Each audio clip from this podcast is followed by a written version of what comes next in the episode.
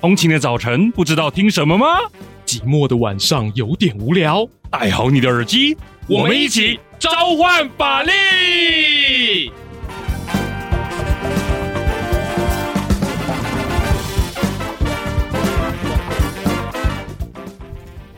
嗨，欢迎回到召唤法力，我是节目主持人王鼎玉，A.K.A 法白主编。你最想要的新闻争议，让我来分析。今天我们要来录的是法律档案这个单元啊。那这个单元呢，会从日常生活中找出通用的关键字。我们希望呢，用这样的关键字哈，协助各位去解读未来各种类似的社会议题。像上次我们就针对逃避自由说明完它的概念之后呢，哈，希望让大各位听众呢，哈，可以持之哈去解析为何年轻世代会有拥抱威权这样的倾向。而今天呢，我们来聊聊媒体识读这个关键字。这边我们会分成上下两集来跟各位好好。畅聊一番，上集也就是本集，我们会先反过来谈谈资讯操弄啊。原因是，如果我们正面的开始去诉说什么是媒体试读，很像在大道理哈，这个讲一些好说教的部分，所以反过来谈谈资讯操弄，好会有什么样的后果？谈谈这些年我们台湾人被资讯操弄的痕迹，并说明呢哈这样的资讯操弄为何有效。很多人想说不会啊，我那么聪明，怎么会被骗呢？啊，但是哈，其实在心理学上或者是社会学上呢，都有一些机制呢哈，导致这样的现象经常发生。另外哈，一个指头指别人，四根指头指。自己哈哈，所以其实在这个哈资讯哈爆炸的年代，你我在资讯操弄的这个节骨眼上哈，其实都默默拖了一把。这边我们会从关西机场事件说起，说明资讯操弄呢，在哈这个大平台的时代哈，可能经常都是网友的共同杰作。那么在上集的最后谈了一大堆资讯操弄的痕迹哈，那我们在哈这个尾节目的尾巴，也就是高潮的部分，会来聊聊哈如何拆解和讯息的一个想法。原因是哈，我们常谈说要这个预防诈骗，那如果一直跟你说哦，我们要如何理财，那恐怕是哈这个。本末倒置。可是，如果我们反过来哈，不断的宣导说哪些是经典的诈欺手法，那大家一听到这个手法，可能就好根深蒂固记起来了。所以呢，我们就来聊聊资讯操弄哈，有哪些经典的手法哈？那。以后呢，大家看到就可以来拆解讯息了。那么下集的部分，我们就来谈谈常见的法律误解啊。你比方说，羁押是处罚吗？啊，很多网友看到一些犯罪嫌疑人竟然没有被关起来，没有被羁押，就很生气，觉得法官纵放啊。这边往往都是把哈羁押跟处罚绑在一起了。那类似的哈法律误解又有哪些？好，那我们应该解读啊，如何解读常见讯息当中的哈法律的一些内容呢？我们会给你剖析一些啊非常经典的一些好关键的角度。那最后呢，我们会从法白的经验谈，说说我们该如何在资讯爆炸的年代，跟身旁的人哈来传递信息啊，如此呢哈才能够好完善整个媒体视读，因为毕竟解读讯息不只是我们啊，也可能是身旁的亲友，更是哈全体的社会大众。如果大家都能够互相多多交流，那我想啊，媒体识读产生误会的一个这样的情况也可以慢慢减少，大家就可以更可以把哈这个心力聚焦在该讨论的社会议题之上。好，准备好一起来聊聊媒体识读了吗？好，以下就是我们的法律档案。讲到媒体识读呢，就要先反过来讲资讯操弄。这就好比我们来讲环境保护，你得先来谈谈哈环境污染，因为人总是哈在呃失去之后才懂得珍惜嘛哈。所以资讯操弄哈，我们就可以介绍一本书叫《宣传学》。这本书是来自哈美国 Edward Bernays 的作品。那这位 Edward Bernays 的这位先生呢，他是啊一九二零年代哈美国开启公共关系学的大师。那他的影响力呢哈，甚至还触及了哈美国政府啊，进入到政府部门工作，协助政府。府去引领扩特哈美国民众的一些思考哈，所以他会默默的哈塞一些东西哈，带着大家哈来哈向政府的路前进。他曾经有一个哈很经典的资讯操弄的一个算是手法了，他是说，如果你想要推销钢琴。各位会怎么去推销？推销这个钢琴弹起来声音有多赞吗？推销钢琴这个好质量有多好吗？哦，不是哦，他应该他就说，我们应该反过来去思考，创造一种文化流行，让社会大众觉得说，在家里面哈，一定要有一个地方放钢琴哈，才会显得非常优雅哈高尚。所以呢。他呢，对于和各位的和这个心灵的操纵呢，哈，可说是非常有一手。于是他就在他的宣传学里面这样定义资讯操弄。他就说，一群我们从未听说的人在统治我们，影响我们心思，塑造我们品味，暗示我们该怎么思考。这个就是当今民主社会必然的结果。那台湾资讯操弄的定义，它是一种哈由 A 思想去引领 B 群众达到 C 结果的哈这样一个整体过程。那这样的过程是如何这些年哈发生在台湾的土地上呢？我们这边举哈三个经典的例子，像是在二零一八年，各位还有印象吗？在中南部出现了一个布条，哈，上面写的哈“温秀杯破孙”哈，跟这个哈资讯操弄有何关联？原因是在这个报孙的布条的一个角落，它就里面写的“民进党立法委员提案强推同婚通过”。那提案强推同通过这句话到底是操弄在哪呢？哈，操弄在强推的情绪的一个算是泛滥了。他强调强推，其实这个东西啊，在当年哈，先讲结论，不管是哪一党哈，作为立法院的多数，他都非得推同文通过。为什么？时间点很简单，二零一七年哈，我们大法官通过释字第七百四十八号，他就希望哈，立法院在哈二零一七年加两年的啊这个之间必须搞定同婚立法，当时就是这样讲的。所以呢，二零一八不管是什么党执政哈，为多立法院的多数，他都得把这个哈这个同婚专法或者是哈民法给修过。所以对于各党的立法院来说，他都非得这么做不可。所以把强推两个字哈冠在特定的党的立法院上面，那当然是一个资讯操弄的痕迹。好。再来几个哈，时间进入到二零二零年，二零二零年呢哈是一个非常令人恐慌的一个哈大时代的开始，就是 COVID nineteen 的阴影，刚那个时候进入到台湾，所以呢当时有一则假讯息哈，上面写着哈疫情。早就在高雄、台南等地传播，每天都运好几卡车的尸体去台中统一焚化。天哪，这个好比美国僵尸片哈，这样非常耸动的画面呢，就在哈各大社群平台啊，尤其像赖这样子哈的群组当中疯狂的哈这样乱传。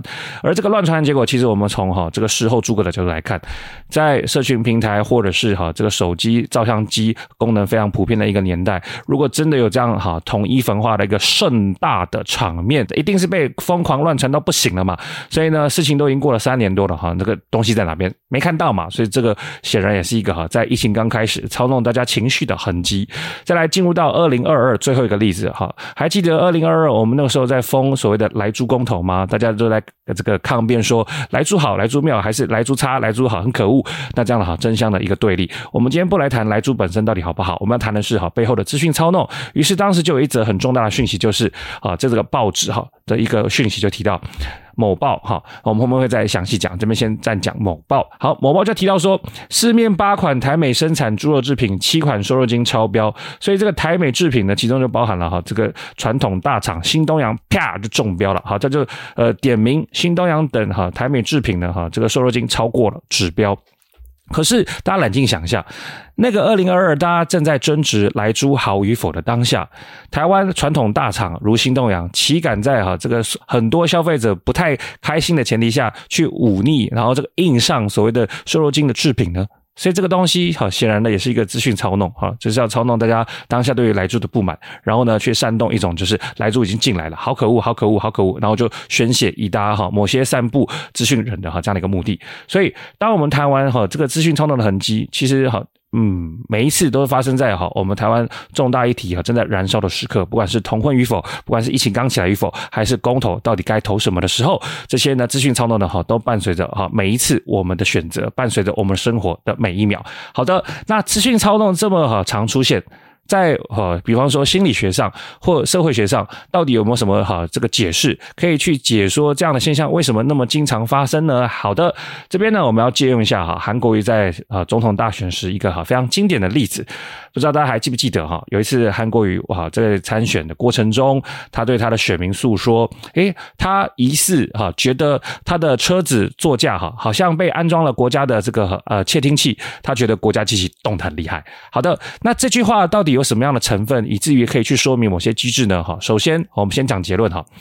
事情过去那么多年了哈，从二零二零开始算也好啊，到现在我们录音当下二零二三了哈，要年底了。那在这么长的过程中，他的车上的窃听器到底找到了没有？如果没有找到，那这个东西到底有没有给一个清楚的交代？好，所以这个哈应该就是哈足证是一则高度有问题的哈这样的一个资讯。所以这个资讯当时把它讲出来，在客观上哈会产生什么效应？如果你是韩国瑜的支持者，此一同时你听到诶窃听器，那你势必会勾起你哈心中哈那个哈最不痛快的回忆哈，因为你就会觉得啊过去威权的幽灵又回来了。好，所以你有没有发现资讯带动情绪？这个就是哈资讯被操弄一个很重要的机转。换句话说，为什么我们在听到一些资讯的时候，瞬间就会引发情绪？这个不是因为我们哈每个人脾气不好哈，而是这个是哈我们的脑的系统呢可以分成两个系统，一个是系统一，一个是系统二。哎，听起来像干话哈啊，人我把它讲完。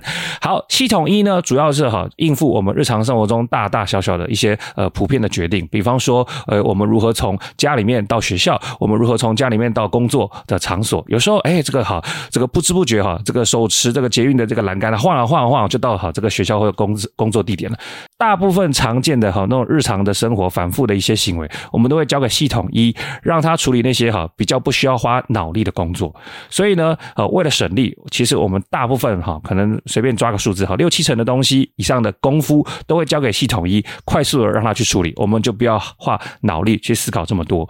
好，那系统二是干干什么的啊？比方说期末考要来了啊，比方说重大的报告要呈给老板了，所以这个时候我们就用系统二好好的哈去思考说，我们这时候该讲什么东西，该。写什么东西才会让我们的表现一级棒？好，所以话说回来，系统一跟系统二它有一个使用比例的差异，而为了节省能源，就跟手机一样，我们大部分的日常生活都会使用系统一去面对考各种的资讯，所以系统一听到资讯的结果，往往就是啊带动情绪，所以啊。这个韩国瑜国家机器动得很厉害的这样的一个例子呢，正巧哈可以说明为什么哈它在呃资讯操弄上哈是有一个效用的，因为我们大部分的人在面对大部分的社会议题，因为没有那么多的心力可以哈来浪费来挥霍，所以呢哈很多时候都是用系统一来面对那些哈社会议题的诉说，所以当选民哈听到了国家机器动得很厉害这样的言论，那就很很容易的哈拿出系统一去哈给它接轨，那一旦对上了呢哈往往会引发情绪，所以这也就是说为什么资讯操弄为什么呃。这么容易在日常社社会中来发生，就是因为我们端出的就是系统一，那端出系统一，自然就很容易被触发情绪，那资讯操弄就很容易达到它的结果了。好，那谈完系统一对于资讯操弄这样的一个因果关系之后，所以我们。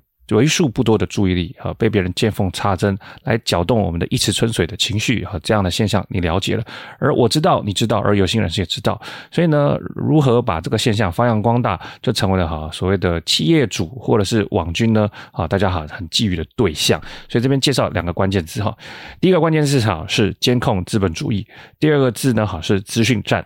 先从资讯战开始讲起好了。你想嘛，呃，台湾呢有很多哈对我们不太友善的一些国家，其中最大当然就是中国嘛，这个不用讲了嘛。哈，好，所以话说回来，现代战争呢当然不只包含所谓的这个武器啊，用枪或者是用飞弹，也包含了用各种资讯或者是金融哈这样子来让他国瘫痪的一个手法。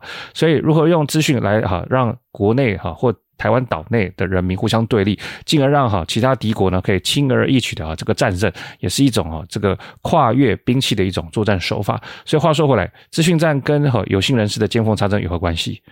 一旦哈。大家都知道，系统一很容易引发所谓的哈资讯操弄。那么，只要哈多多利用台湾人民哈这个日常生活中很忙，没有办法去吸收更多的社会体这样的一个情况，见缝插针很多哈他国哈比较喜欢的东西，进而呢哈把台湾人民哈这个情绪聊起来哈，引领到啊他国希望的结果。这个就是资讯战会加深我们资讯操弄这样的一个哈现象发生的一个好像是转动。再来哦，刚刚谈完的是他国事务，我们来谈谈哈。企业主，企业主为什么想撩动我们的一池春水的情绪呢？答案就是他们想要赚钱嘛。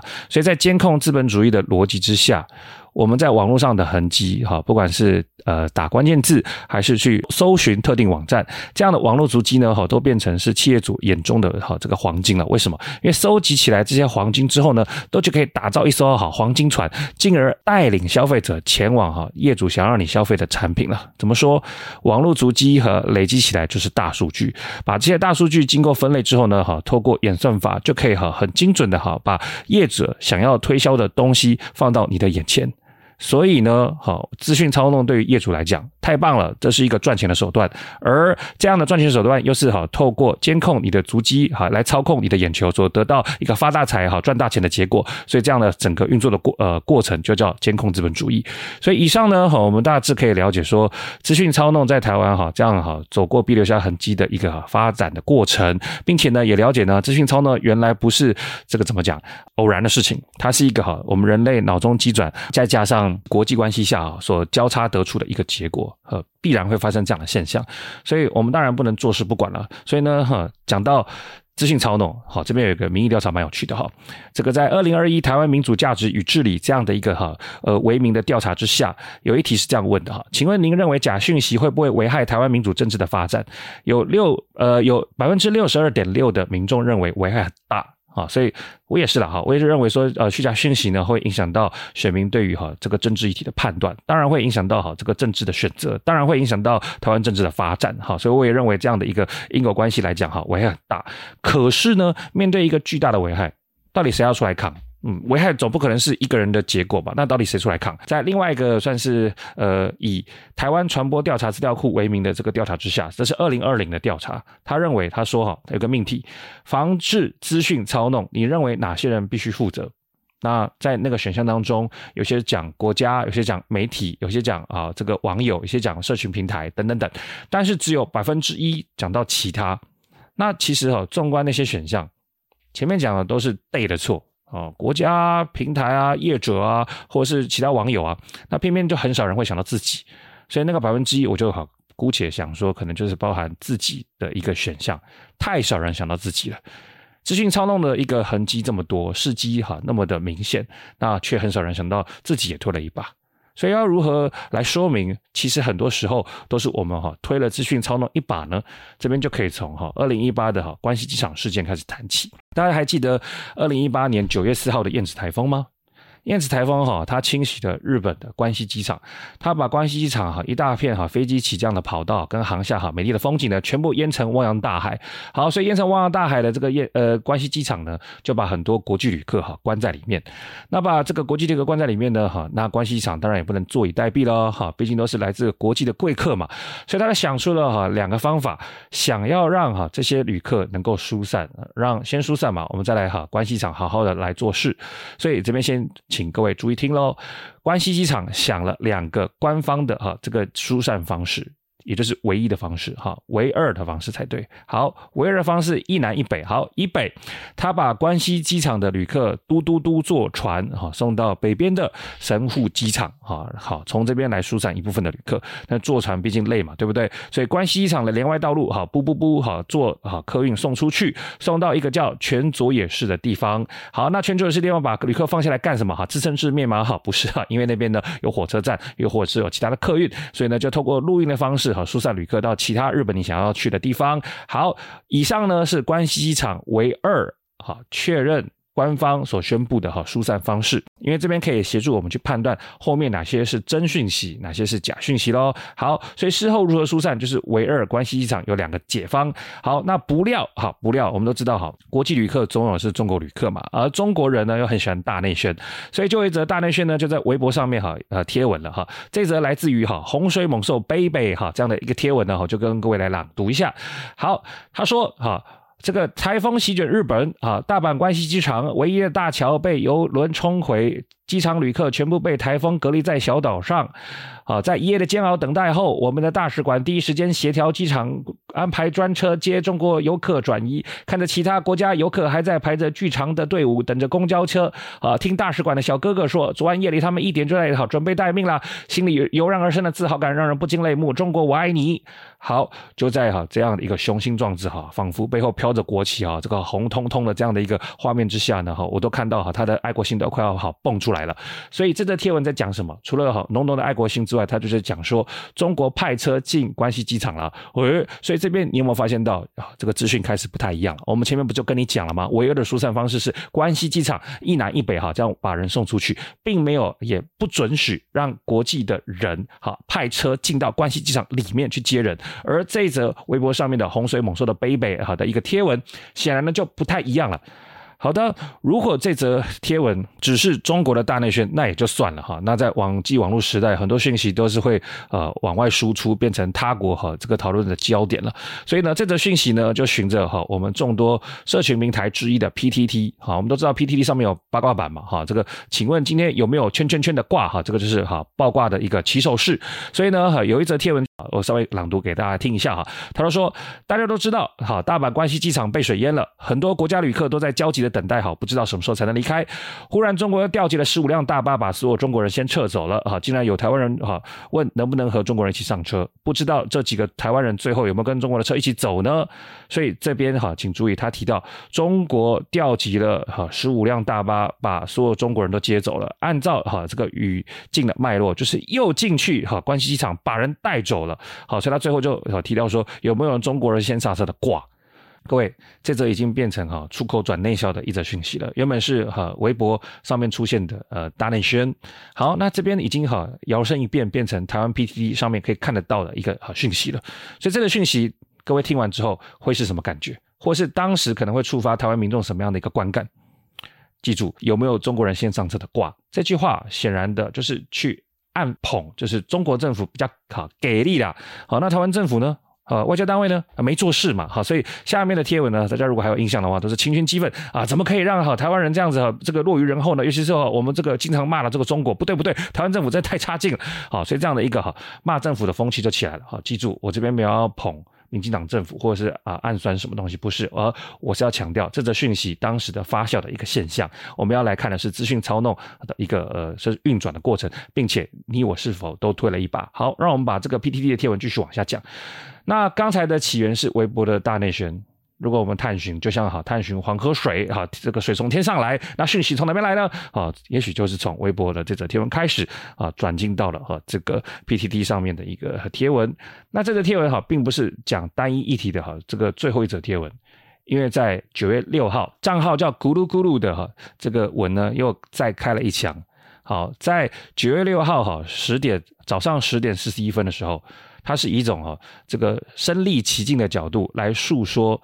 这个过程，因为他就提到，他说他是搭中国使馆巴士回到大阪市区的台湾人，受到中国使馆的帮助，非常感恩。那坐车的时候，并不需要自称是中国人。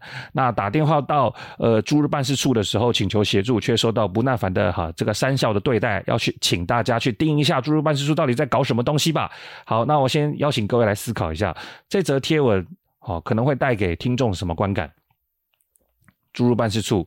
Versus 啊，中国的一些外交单位，驻日办事处不给力就算了，还在那边好，三笑台湾人哈，这个取笑别人淹水不止烂，还可恶，所以呢，这就哈再次引爆了哈前面已经开始被点燃的一个愤怒，这个愤怒只是火上加油，就越来越啊往上涨。所以啊，大家还记得吗？这则呃关西机场事件，当时可是延烧了一个月以上啊。新闻台哈照三餐轰炸，好，那各种网络平台是照三餐哈这个骂跟推文。好，所以话说回来，讲到刚才的九月六号，这则讯息的发展，已经从大内宣好开始变成 PTT 上面的哈集体炮轰，尤其是这个身历其境的贴文呢，就让这个炮轰呢哈更添说服力，更添啊这个火药。所以社群平台已经哈占领的差不多了。如果这则讯息要再膨胀，还有哪些媒介可供取径，以至于可以让全台湾的人陷入一个月的哈这样的关西机场的狂欢呢？还有什么媒介？还有报纸啊！所以在九月六号的哈相关的报纸，或者是应该说九月六号之后的呃传统媒体，如报纸或新闻台都开始做哈介入了。比方说《自由时报》就有标题说：“台人受困关西机场待援。”中使馆竟称自认是中国人就可上车。再来，ET Today 新闻云哈网络媒体就接着谈陆使馆派十五车到关西机场，台湾旅客自认中国人就可上车。还有三立新闻电视台的部分，应期台湾中使馆自认中国人可上车。好的，不管是捧中国政府还是骂一下中国政府，都可以看见啊，这些传统媒体，包含电视、包含报纸，都啊这个吞下去了一则讯息。就是中国使馆真的派车进去了，所以到目前为止，我们以事后诸葛的角度来看，他已经被证明是假的了。好，因为关西机场根本就没有说过这个话，而且再补一个讯息给各位了解一下，在隔年二零一九年呢，NHK 针对整起事件有做一个回顾报道，各位在 YouTube 上面可以找到中文版的哈相关的这个新闻专题的一则影片，你们都可以去看一下。NHK 都已经说这个是假讯息了嘛？好，好，所以话说回来，这则讯息透过网络平台。透过呃网络新闻，透过这个传统报纸、电视新闻，也都一同爆炸了。那我们还剩下什么媒介？尤其台湾人习惯讨论政治议题的媒介，哪个还有没有被讲到？哪个还有没有被燃烧？那个就是所谓的政论节目。所以呢，到了九月六号晚上哈，这个哈磨刀霍霍的政论名嘴也受不了了哈。那我们都知道政论节目呢哈，经常都是哈。赶快看一下早上好在热议的东西是什么，晚上呢好就找好大家来好畅谈一番。所以呢，好像是有呃这个新闻生活龙啊，当天的节目哈，他就邀请到了黄伟汉。那我这边好要先跟各位讲一下哈，为什么我要特别点名黄伟汉？不是我跟黄先生有仇哈，而是在 NHK 的那个刚才前面谈到的事后回顾当中，他就有去访问黄伟汉先生。为什么您当时哈在某些情况下讲了跟事实不太一样的话？好，那他当时到底讲了什么话呢？来，我跟各位重现一下。好，所以在重现之前，再提醒各位一下下。呃，我不是要特别点名黄伟汉什么的，而是因为他有做事后的一个告解，所以这边特别前来呈现一个前后的对比。好的，回到九月六号晚上的新闻生活龙，他在节目当中，黄伟汉就提到，燕子台风把一千吨的船直接撞过来，桥梁已经歪了，北边的这个还可以走，所以大陆就派车去了。所以你可以想到，这轮节目就是早上发生什么，晚上就讲了。所以这个时间差其实非常短哈。如果你要讲一个议题非常深刻，其实非常困难，你只能拿一些片面的资料，而且前面的哈《自由时报》、三立新闻都报了，你就会觉得说这个东西好像是真的嘛，已经没有什么这个呃被骗的可能性了。所以黄暐瀚就讲讲的跟真的一样，明明没有拍摄进去，他讲的跟啊活灵活现。所以隔年二零一九。在隔年，NHK 去访问他的时候，就访问他说：“为什么你在一个哈时间非常短的情况下，在没有充分查证的一个结果，就把这个话讲出来，讲这么满哈？到底是有什么样的感想呢？”那我们的黄安先生呢，就在节目的访问当中，仿佛吃了诚实豆烧包般讲出心里话了。他就说。电视啊，或者是报纸啊，如果迟了一天去报道的话，那他的好这个收听率或者是销售都可能会受到影响。他就在这个节目当中提到这样的话哈，我这边的翻译是呃截取他的这个日文字幕的翻译哈，所以他中文可能有出入哈，请各位多多包涵。所以话说回来，黄暐瀚这么讲啊，也代表了很多媒体从业人员，尤其是政论节目的啊这些名嘴们，他们在赶时间赶热议下的一个副作用哈。议题是讲到了，但是内容不见得正确，所以到目前为止，各位应该可以感受到这个资讯是怎么样被操弄的吧？一则大内宣开始讲了这个东西，台湾的社群平台开始点燃第一把火作为火种，然后呢，身历其境的贴文加上去，报纸也进入，电视广告也进入，政论节目哈，这些带有传统哈广大收视群众的这个呃媒介也参战，所以就点燃了整把哈热议关系机场事件的大火。所以话说回来，为什么我要特别讲说资讯操弄不是网友、不是平台、不是政府的事情而已？我们都退了一把，为什么？各位可以想想，在 PTT 上面为什么那些天王会红？如果没有人去按推文，没有人接着哈把它转出去，没有人把它在哈其他平台做分享，那这个议题能够烧得起来吗？那如果说呃这轮节目哈的听众或观众不爱看？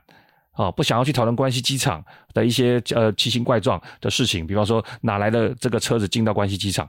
那这个东西还有办法报了一个月吗？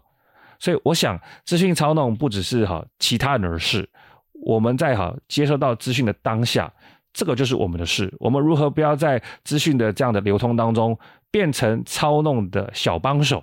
这个就是现代社会我们必须去面对的问题，这个逃不了的啊。好，我们的社群平台上，我们的页面上，总是会出，一定会出现一些真真假假的讯息。我们如何不要成为哈这个虚假讯息的帮凶？这就是我们逃不了的责任。那不如去面对它。好的，所以以上呢，就是哈这个资讯操弄哈，我们都离不开一点关系的哈这样的一个算是例子，透过关系机场来说明。所以总而言之，这个操弄的哈可以说是一个奥运的形状了，有五个圈圈叠在一起啊。怎么说呢？我就有。呃，五角形哈来说明，其中一角，比方说左上角是照单全收的使用者，你看嘛，使用者根本就不分青红皂白就把它吞下去了，这个就是资讯操弄哈，之所以哈可以顺理成章一个很重要的因素，大家碰到资讯来了就囫囵吞枣，都没有想要去拆解。当然，我们后面会告诉你怎么拆，但是大多数的情况下，系统一的作用，我们就照单全收。再来，台湾的传统媒体包含了刚刚讲的哈报纸。呃，电视还有真人节目，很多时候为了抢快都没有办法做到有效的查证。当然了，这个是市场的一个结构性因素啊。为了收视率，为了销售啊，也只好这么做，不得已啊。那这个不得已到底要维持多久？我想我们作为消费者当然是可以来评论的喽。再来，呃，五角形的右下角，当然也包含了哈我们的社群平台跟啊传播网络、传播网络。所以这些东西都是新时代下我们哈这个日常生活中哈一个让虚假讯息。如虎添翼的啊一个媒介，再来五角形啊，在最上面的中间跟右上角呢，有两个哈不可言说的哈的两个情况。那右上角呢，好，我们讲好听点，可能是行销产业。行销产业它为了推波助澜一些讯息，它可能也会哈这个加油加葱，让这个讯息更香喷喷，让引发大家哈转传的欲望。但是这个右上角的行销产业，如果说啊给它光谱偏哈恶劣一点呢，所谓的网军呢？啊，如果是网军想要恶意的去制造一些哈呃颠覆大家思考的讯息呢，再来五角形的中间，国外的政治力量那当然了。这个不像哈飞弹哈，这个是物理性的哈，大家可以看得到摸得到哈。这个虚假讯息到底是不是来自于他国的一个控制？这当然是需要更多的文献去指证。不过呢，哦，我们可以看看隔壁棚的美国，有许多的文献或专书都已经哈在在哈去提到说，俄罗斯对于美国的哈这样的一个网络资讯的攻击。所以话说回来，台湾难道？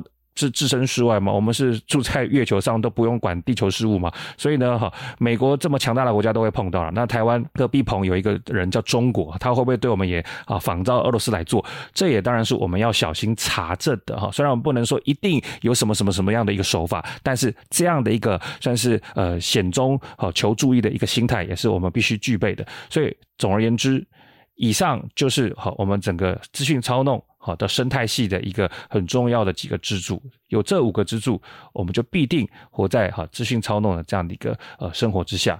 所以说到底，面临到资讯操弄的常态，我们该怎么样去掌握这些资讯操弄的经典手法？就好像我们去面对诈骗的时候，诶，这个哈打电话给你哈，去便利商店买点数哦，这么经典的手法哈。现在大家应该就不会被骗了嘛，对不对？所以呢，好，有哪些经典来做资讯操弄的手法？我们现在就来跟大家聊一聊。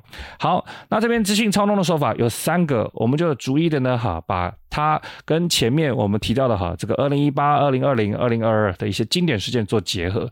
好，那我们来谈第一个经典的操弄手手法哈。第一个经典的操弄手法是所谓的资讯来源。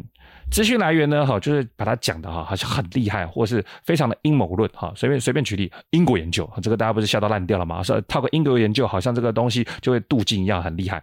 好，那英国研究大家现在已经笑到哈，笑到烂哈，不想听了。那比方说，诺贝尔得奖指出某某某个欧洲名字的得得呃得奖者，你你看嘛，加个什么什么斯夫，哈，什么拉也，那大家大家会相信了，因为他好像听起来很厉害嘛。所以如果一个资讯来源，他冠上了非常哈厉害的一个名称，并且又不太告诉你出处，那这种哈资讯来源的一种操作手法，那大家看仔细了啊。那资讯来源之二就刚刚谈到了阴谋论嘛，比方说，哎。这个在私底下的社群常出现的啊，我的亲戚哈谁谁谁哈，或者是啊我的朋友的亲戚哈谁谁谁哈，在这个哈小英政府工作了哈，他跟我讲哈这个疫情的口罩哈怎么怎么怎么讲，所以用这种阴谋论式的口吻哈，可说是哈香喷喷哈，就跟炸鸡排一样，很容易吸引大家的哈这样的一个目光了哈。可是我们也知道哈，炸鸡排吃多了哈会伤身体哈，高血压，所以呢这种阴谋论的东西听多呢，也可能会影响到我们对于资讯的一个正常的判读了。好，所以总而言之，操弄人心的手法之一就是。是所谓的资讯来源，他会把它讲得很厉害，又或者是说很阴谋论、香喷喷。所以呢，这个手法对应到我们刚刚前面讲的哈，这个，请问台湾在二零二二的时候有所谓的哈超标的台制的猪肉产品吗？这个是来自当年的哈香港文汇报。香港文汇报就是一个扮演正义使者的一种哈资讯操弄的手法。怎么说？因为他在呃他的相关标题里面就提到，外销订单没了，台湾不报我来报。所以各位，台湾不报我来报，就是一个哈诉诉诸自己是正义权威的做法。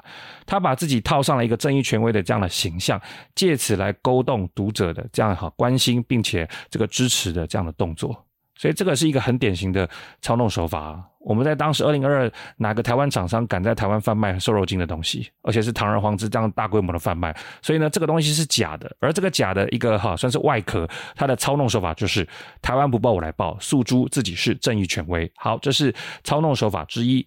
那之二呢？哈，是把事实内容。好，大家可以做一个层次上的区隔。刚刚前面讲的是来源，我们先来讲内容本身。内容本身呢，它会诉诸一种就是出乎意料，而且你一时之间很难查证的。这边哈，我们就可以对应到前面二零二零年二月所谈到的统一把尸体载到台中去焚烧这个现象。你想嘛，如果你是一个高雄人，哦，或者是你你是一个台北人。顿时听到啊，疫情来了，很恐慌啊，担心口罩来不及买了。那此同时，又听到啊，卡车好几卡车运尸体去台中，你会不会觉得很耸动？准备去抢口罩，你听到这个疫情扩散，已经心慌慌了。再听到尸体这么鲜明的形象哈，在你的眼前，在你的脑海当中，一定会觉得哈，这个心情七上八下。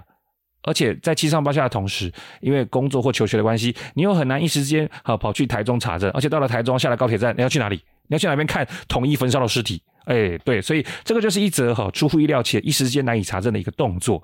所以这个动作也是一个经典操弄的手法。好，所以我这边呢要提醒大家的东西就是，我这边并没有说，如果以后有一个你不想听的东西，一定是假的。我没有渲染这样的东西。我是说，当我们耳后听到一个哈一时之间出乎意料，而同时很难查证的东西的时候，请大家不要随便的这样的哈轻易的相信。我们要保持一点点的怀疑的心态，让子弹飞一会，让讯息呢哈在你的心中沉淀一下下。那晚一点呢，好看有没有其他好权威的一个。呃，媒体也跟进做一个更深入哈完整的查证，我们再去哈相信这样哈一开始让我们哈难以置信的东西，也许这样子呢会比较让我们哈对资讯的这样的吸收哈避免一些操弄的一些痕迹了。好，再来第三个操弄的经典手法就是哈过度的推论，当然其中一个最经典的手法就是所谓的滑坡了哈，滑坡到变冬季奥运的滑雪冠军了哈。那这边的这个滑坡呢哈就好比是刚才讲的二零一八。民进党立法委员强推同婚通过，那我们都知道哈，这个内容本身呢是推动同婚相关法律，可是，在推动同婚相关法律的，他又做了一些评价，大家可以可以区分一则讯息里面的事实成分跟评价成分吧。事实是这边有在哈推动相关的同婚法律，那评价上面呢就是强推。那我们都知道强推呢恐怕就是一个过度滑坡的了，哈是有推没错啦，但是是民进党不顾民意哈，这个一切的哈反对就要强推吗？我想这个不是强推嘛，这个是大法官给他的宪法义务嘛，因为解释都做了嘛，你两年之间要把它做完啊，不然。就违宪啦，所以这是一个宪法义务哈，呃，各党的委员都蛮要一起做才行，而不是哈特定政党的问题，所以这个不是强推，这个就是一个过度滑坡的评价，所以呢，尔后哈，各位如果又看到一个就是评价。然后呢，滑起来滑很凶啊，勾起了我们一时间啊愤慨的情绪。那也是邀请大家呢，先沉淀一下，让子弹飞一会，不要让那种哈前面谈到的哈过度这个出乎意料的事实，或者是过度滑坡的这样的一个评价，勾起我们情绪之后呢，马上就不小心传出去。大家先冷静，沉淀一下。如果其后呢，哈还有其他的呃呃重大的传统的媒体啊权威的资讯做跟进，我们再来选择哈好好的思考，再决定要不要相信。那时候也不迟，因为第一时间你就。不小心做资讯操弄的小小帮手，那恐怕这之后后悔就来不及了哈。毕竟你也参与到整个资讯操弄的哈权力游戏了。所以话说回来，以上就是我们三者哈谈到如何操弄人心的一些经典手法。所以讲到目前为止呢，哈，我们谈到了一些这个资讯操弄的定义哈，它其实就是一种把 A 概念哈灌输到这个 B 群众哈，产生 C 结果的一个一整套过程。而这整套过程呢，其实背后有它的哈心理学的机制。其实我们哈人真的是哈脑子哈不。是很好使啊，所以这个不好使的背后呢，我们常常哈被见缝插针，而这个见缝插针呢哈，其实你我都推了一把哈，这个呃被骗资源的还哈这个推波助澜哈，帮助哈这个其他人呢去骗别人，成为资讯操弄的小帮手，如关系机场事件。那最后呢，我们也谈到这些操弄的手法呢，其实就是三个嘛，很很经典的。第一个哈是诉诸一些哈奇奇妙妙的哈这个资讯来源，再来呢哈弄一些耸动且难以查证的事实内容。第三个层次呢，不止在事实的层面，我们还对它做一些哈过度评论的哈。评价哈，非常的滑坡，所以这些东西哈，都是造就我们哈这个人心被操弄的结果。所以谈完了以上哈这些呃点点滴滴，那下一集呢，我们将会为你带来什么东西，以及呢哈，我们还有哪些要注意的呢？就让我们哈在结尾哈跟你做一些简单的分享吧。前面提到媒体试图要做上下两集，所以我们下集的部分要来谈谈常见的法律误解。那报道媒体上哈有很多哈法律议题相关的报道，所以如何解读讯息的法律面，有没有一些速成的标准？有的下集告诉你。下集的最后呢，也会从法白的经验谈，说说我们该如何在资讯爆炸的年代，跟身旁的人来传递讯息。因为毕竟媒体试读不是你我之间的事，而是社会大众要大家一起好好的来思考议题，才能一起来好好的决定议题嘛。好，好，所以今天又到了哈这个快乐的朗读哈并回复。留言的时间了，所以我们要来挑五则 Apple Podcast 的讯息哈，一则 First Story 哈，因为有一则 First Story 讯息很长，所以我们想好好的来聊一聊。好啊，以下是哈五则的个回复啊，第一则呃标题是超级有逻辑的节目，很有逻辑的节目，搭配历史判例更可以古今对照。谢谢这位听众的鼓励啊，因为我当时在创造节目的过程中，很怕历史的资讯让大家昏昏欲睡哈，没想到大家还是有一点兴趣的哈，非常谢谢你的鼓励。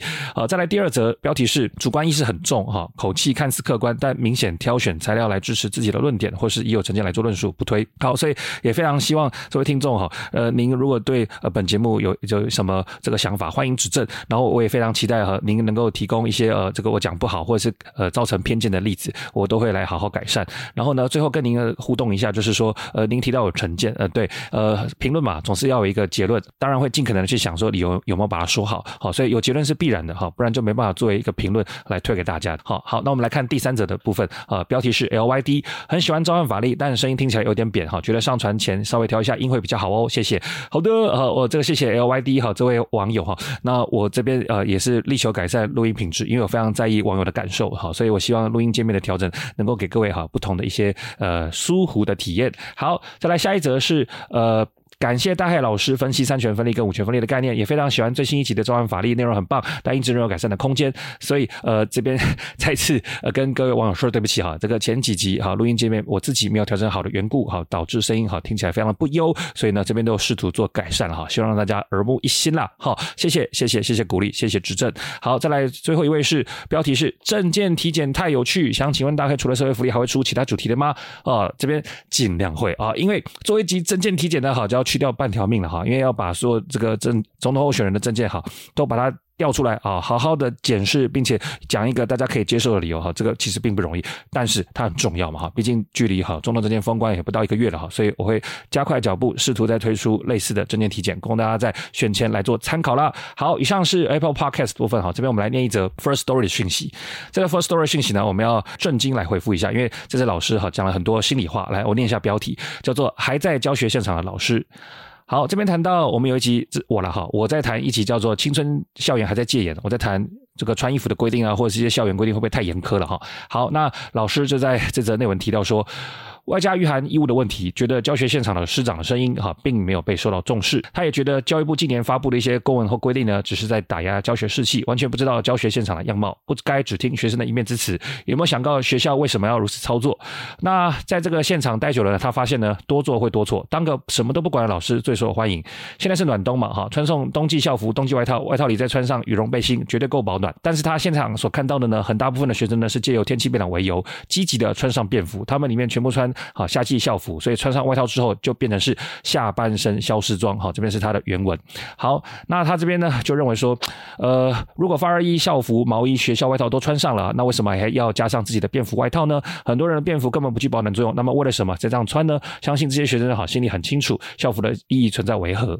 好，那我看到这个讯息呢，因为同样也是老师嘛，哈，虽然服务的现场哈，不见得是要穿共同校服的这些呃场合，但是如果我是这位老师，我会想到几个问题哈，跟您交流一下意见。那么就是第一个，呃，我们在跟学生互动的时候，至少我了哈，我要合乎现行的法律规范。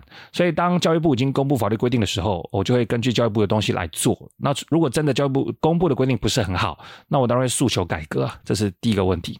来，第二个问题呢，就是您刚才有提到校服存在的意义。那么对我来讲，校服存在的意义，当然一方面是要有一个识别，就是说，诶，这是某个学校的吗？那是另外一个学校的吗？再来就是啊，要来刺激大家的认同感，然后毕竟有共同的象征一些符号，才能够刺激这个好团体组织的一些好认同跟向心力，这我都可以认同。但是校服存在的目的，如果是这个样子，我们逼着学生一定要穿校服，它的这个效果又何在？你看一下，比方说美国校园，他们从小也是没有穿制服长大的，那难道他们对校园的认同感就会比我们穿的制服来的低吗？所以。强迫穿着校服的意义，其实这个真的是一个哈大哉问，也值得我们去多多想想。那最后一个就是所谓的教学现场的老师声音并不尊重。那嗯，我自己在想说，这边当然可以反射出就是校园里面哈老师去教导学生当中可能会碰到很多阻力。那同一时间也可能会觉得是教育部哈的一些规定就是碍手碍脚的哈，妨碍老师去跟学生做互动，去教导学生，去呃影响他的教学效果。那背后为什么讲背后呢？因为除了穿制服这件事之外，有没有其他因素会让校园里面的学生跟老师之间在互动上产生隔阂？有没有除了比穿衣服之外更深刻的理由？因为就算学生在某种压力下，他都乖乖的穿着制服，难道我们的学生跟老师的互动就会从此而后就没有任何其他隔阂吗？所以那个隔阂有没有更深刻的理由存在，以至于我们应该是正面的面对？这都是我自己在碰到这个问题的时候，我会想的一些点。所以就跟呃听众朋友一起来交流看看。好，以上是我们的留言回复时间，感谢大家的留言，也欢迎大家继续留言给我，我真的会好好来回复大家。也期盼大家呢，啊，借由各位的好社群媒体分享好本节目给更多朋友收听，给我更多制作好内容的动力，拜托了哈。我是哈主持人大黑，那么召唤法力，我们下次见。